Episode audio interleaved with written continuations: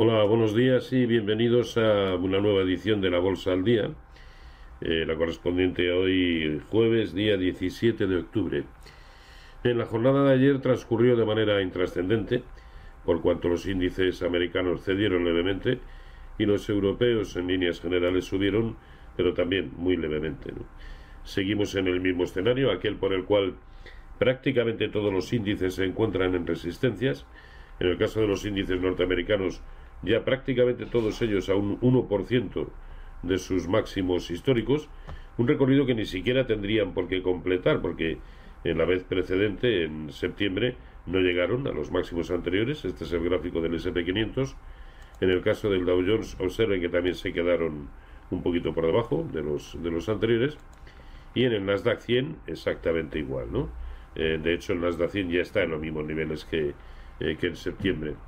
Y ahora lo que falta, por supuesto, por comprobar es si estas resistencias funcionan pues como lo que son, como resistencias, ¿no? O si por el contrario hay fortaleza interna, intrínseca en el mercado, como para eh, romper estas resistencias y construir un nuevo tramo alcista. Es que seguimos en las mismas, ¿no? El DAX, observen, lidiando con la resistencia muy importante que tiene la zona de 12.660 y, y esa es la que está tanteando ya por tres jornadas consecutivas. El IBEX 35 que sí parece tener fortaleza para dejar atrás los 9.300 y ahora está lidiando con la de 9.400, pero en definitiva la más importante es la de 9.600.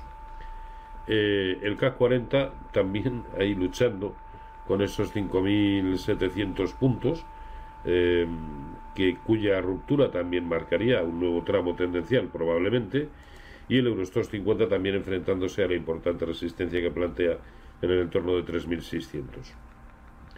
Bien, em, eh, aquí sí que hay un factor interesante que, eh, que digamos, eh, o puede resultar diferencial en Europa, que es la evolución muy reciente del índice sectorial bancario europeo. Observen, ha tenido fuerza como para sobrepasar el, la resistencia anterior, quebrando, por lo tanto, también eh, esta, esta eh, pauta de máximos relativos decrecientes, eso ya lo ha roto, ha sido capaz de situarse por encima de la media móvil de 200 sesiones, rompiendo al tiempo la directriz bajista de largo plazo, y ahora pues se enfrenta a la resistencia brutal también que plantea como resistencia horizontal en la zona de 92-90 y la zona de 93-70 que es el 0,618% de Fibonacci de lo que fue esta caída.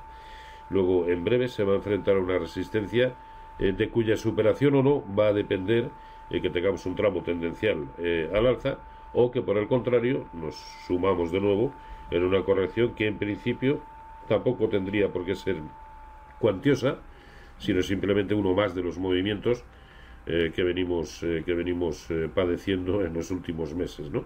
Porque en el fondo y por muchos matices que queramos darle, estamos en un gran, gran lateral. ¿no?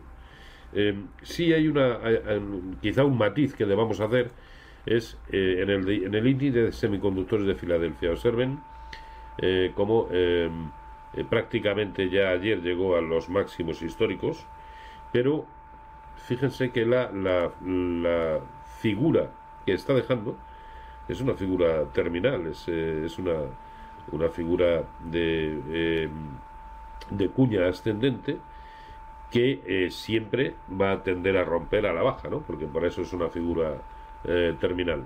Lógicamente, para comprobar que eso es así, tiene que romper por debajo de la base y por lo tanto irse por debajo de la zona de 206.80 y hoy por hoy está relativamente lejos de, esa zona.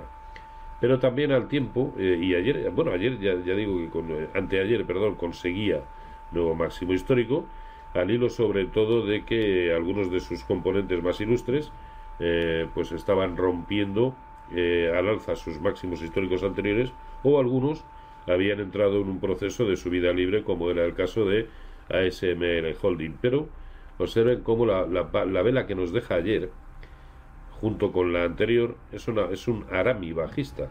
Probablemente lo que proceda a corto plazo es una corrección no cuantiosa, dado que la tendencia a la que viene a corregir tampoco ha sido de gran calado, ¿no?